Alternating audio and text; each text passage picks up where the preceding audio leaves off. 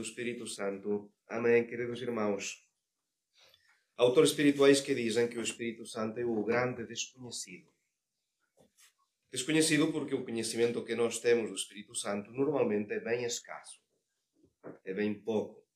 Sabemos sim que é uma das três pessoas da Divina da Santíssima Trindade. Sabemos que é chamado de Paráclito, que significa em grego consolador. Sabemos também que o advogado, advogado no sentido em que defende os homens diante de Deus, e também chamado de Espírito de Verdade, Espírito de Amor. Sabemos que vem a nós no momento do batismo e que continua morando na nossa alma quando não o rejeitamos pelo pecado mortal. E normalmente este é o total do conhecimento que nós temos do Espírito Santo. E, no entanto, não poderemos ter senão uma compreensão superficial do processo interior da nossa santificação se desconhecermos a função do Espírito Santo no plano divino. Já em Deus, temos de considerar que no seio da Santíssima Trindade tudo é feito através do Espírito Santo. O Pai e o Filho não trabalham sem o Espírito Santo. Porquê? Porque Deus é caridade, Deus é amor, esta natureza própria de Deus, a sua característica, o seu próprio ser. E precisamente porque Deus é amor, não pode trabalhar senão através desta caridade, que é o Espírito Santo, é a caridade personalizada. E o amor do Pai para com o Filho, o Filho para com o Pai, e o Pai não consegue fazer nada com o Filho sem o Espírito Santo. Portanto, nenhum deles pode fazer nada exceto através do seu amor, ou seja, através do Espírito Santo. Isto no seio da Santíssima Trindade. Depois da nossa própria santificação, uma vida cristã não pode ser vivida, explicada e vivida, sem uma íntima eh, amizade eh, do homem com estas três pessoas divinas. Deus habita no nosso interior, só que como as obras onde brilha a santidade de Deus são atribuídas ao Espírito Santo, falaremos então da habitação do Espírito Santo no nosso interior. Somos templos do Espírito Santo. E o Espírito Santo se converte nesta presença constante, ativa, benéfica com respeito à nossa alma. E Deus quer que estejamos habitualmente conscientes desta sua presença em nós. Não veio como um hóspede para que possamos viver na ignorância, no esquecimento desta sua presença amorosa. Era já um dos ensinamentos fundamentais repetido por São Paulo, porque vós sois templos do Deus vivo. E São João da Cruz comentava esta passagem de São Paulo. Que mais queres, ó alma, e que mais procuras fora de ti? Se dentro de ti tens as tuas riquezas, os teus deleites, a tua satisfação, o teu amado, aquele que a tua alma deseja e busca. Rejubila-te e alegra-te no teu recolhimento interior com ele, pois o tens tão perto, tão perto de nós. Nós sempre vemos e pensamos que está Deus longe de nós. E, na verdade, está mais perto, mais atento às nossas coisas que o melhor dos nossos amigos. Santo Agostinho, quando considerava esta inefável proximidade de Deus, clamava: Tarde te amei, beleza tão antiga e tão nova. Tarde te amei. Tu estavas dentro de mim e eu te procurava fora de mim. Tu estavas comigo, mas eu não estava contigo. Mantinha-me atado longe de ti essas coisas que, se não fossem sustentadas por ti, deixariam de ser. Então, devemos aprender a relacionarmos cada vez mais e melhor com Deus, com o Espírito Santo que habita em nós. Por esta presença divina, a nossa alma converte-se de facto num pequeno céu. E quanto bem deveria fazer esta consideração eh, na nossa alma. Presença que só se perde pelo pecado mortal.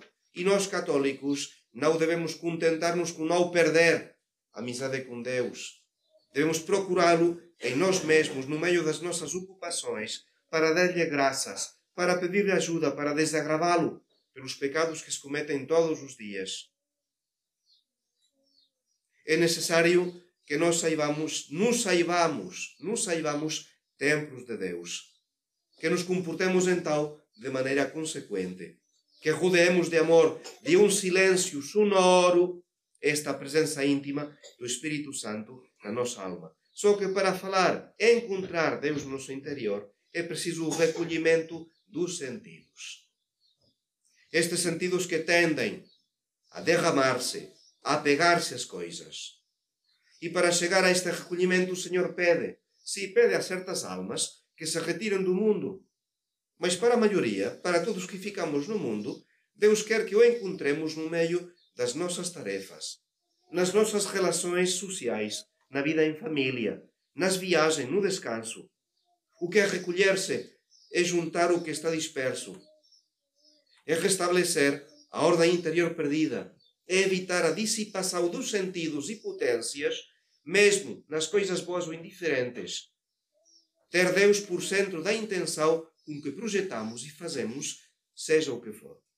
Isto se consegue, este recolhimento, se consegue através da mortificação habitual, guardando os sentidos para Deus, mortificando a nossa imaginação, livrando-a de pensamentos inúteis, a nossa memória, deixando-a, deixando de lado as recordações que nos afastam do Senhor, a vontade, também, sim, trabalhando esta vontade, cumprindo o dever de cada momento.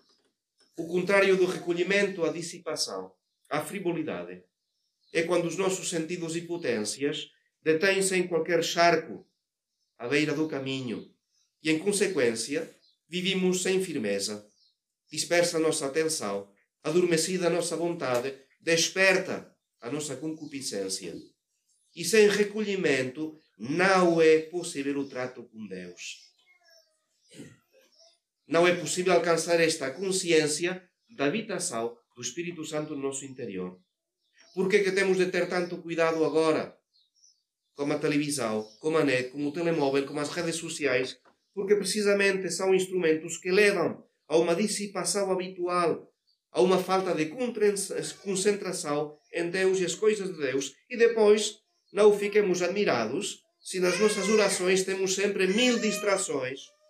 Um dos motivos é precisamente porque temos a nossa mente carregada com imagens com pensamentos, com impressões que deixaram em nós estes devaneios, estas vagueções alheias a Deus. É normal.